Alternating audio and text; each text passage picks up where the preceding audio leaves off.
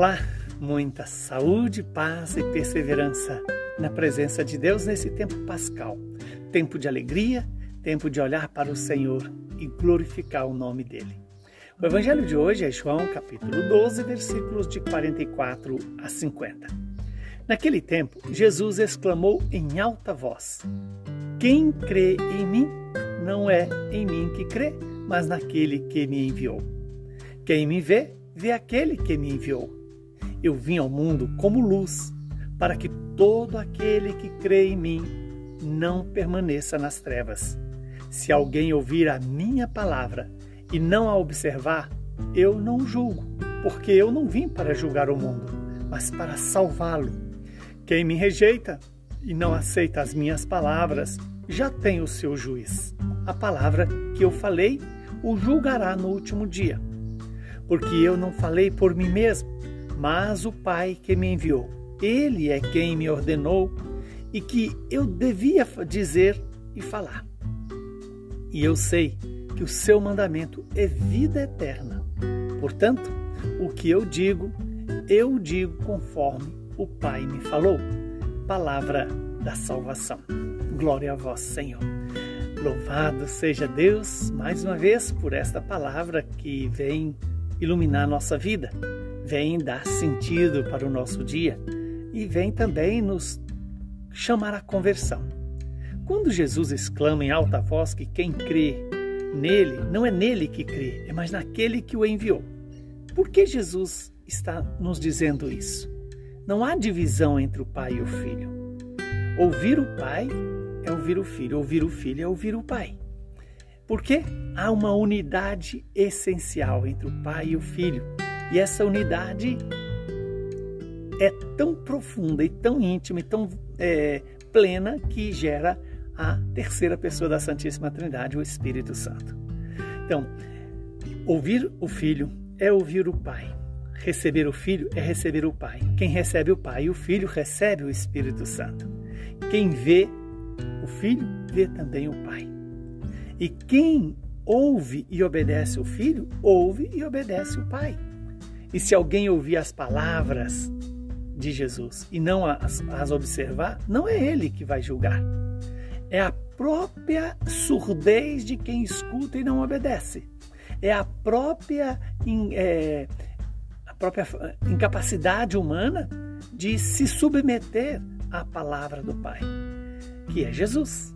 Então veja que hoje Jesus neste evangelho vai lembrar-nos que ele não veio para julgar o mundo, ele veio para salvar. A missão de Jesus é salvar o mundo. Quem o rejeita e não aceita suas palavras já tem o seu próprio juiz. A palavra que Jesus fala é que julgará, é que nos julgará no último dia.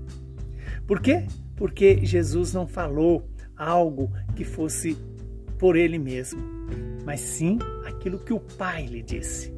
Aquilo que o Pai lhe disse que devia falar, ele falou. E que bonito quando Jesus nos fala: Eu sei que o seu mandamento é vida eterna. A palavra do Pai gera em nós a vida eterna, porque a palavra do Pai é Jesus. E é Jesus que nos salva. Portanto, o que ele diz, ele diz conforme a vontade do Pai.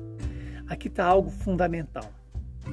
Se nós olharmos a história da salvação, nós vamos ver que o pecado entrou pela desobediência.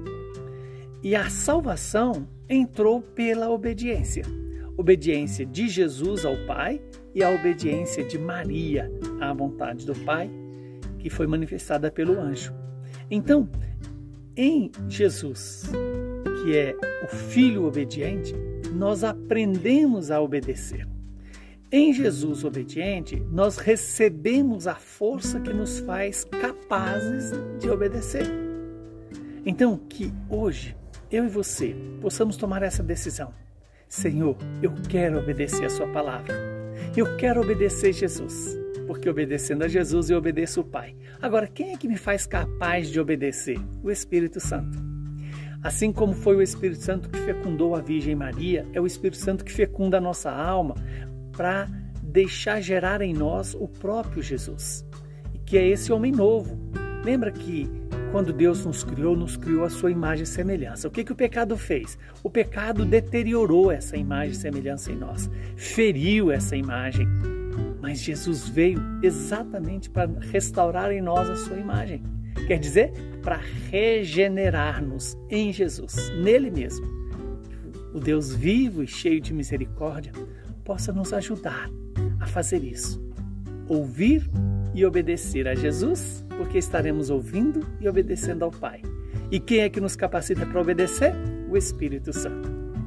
Esse Espírito Santo que nós recebemos no batismo, alimentamos em cada Eucaristia que participamos, é, alimentamos quando rezamos no dia a dia, quando escutamos a palavra, possa gerar em nós este ser novo, este homem novo, que se chama Jesus, o Filho do Deus vivo.